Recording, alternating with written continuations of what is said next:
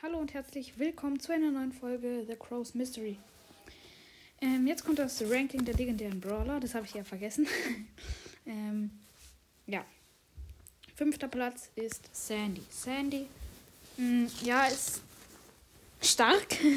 ähm, man muss dazu sagen, man konnte die legendären eigentlich fast gar nicht ranken. Die sind alle so krass. Sandy ist davon aber noch der schlechteste, finde ich.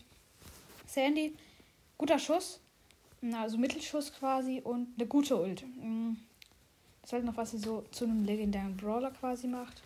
Jetzt keine besondere Fähigkeit, so wie ähm, andere legendäre Brawler. Mm, ja. Außer dass halt unsichtbar so ein großer Kreis wird. Ähm, und ja. Aber da ist besser Spike. Spike hat zwar auch keine besondere Fähigkeit, was ihn schwieriger macht zum Spielen, aber er ist legendär. Macht die meisten Schaden im Spiel, wenn dann in einem drin ist. Ein Tresorraub ultra heftig. Auch so richtig nervig. Man kann ihn fast gar nicht besiegen, weil er halt so viel Schaden macht. Gut, er hat wenig Leben. Wenn man mal an ihm dran ist oder wenn man ihn mal gut hittet, dann ist aus die Maus für ihn. Aber so ist er eigentlich ganz okay. Er ist ein legendärer Brawler, sind alle gut. Er ist dann noch mal ein bisschen besser als Sandy, deswegen ist er jetzt auf dem vierten Platz. Dritter Platz ist Leon. Leon habe ich, guter Brawler. Seine Salben machen ähm, richtig viel Schaden, wenn sie nahe treffen. Wenn man gut mit ihm spielt, kann man auch auf Ferne alle treffen. Ähm, wenn man gut timet, dann egal jetzt, aber ja, ähm, er hat die Fähigkeit, dass nur er unsichtbar sein kann. Das finde ich nochmal ein bisschen besser als bei Sandy. Wenn es so einen Brawler gäbe, Mischung aus Sandy und Leon, dass alle für sich alleine ein paar Sekunden unsichtbar wären. Das wäre nochmal heftig, aber es wäre zu heftig. Aber so Leon alleine unsichtbar. Und der schneller Laufstar Power. Ganz guter Brawler. Zweiter Platz dann Amber. Amber ja, richtig krasser Brawler am Anfang, jetzt immer noch. Macht so viel Schaden.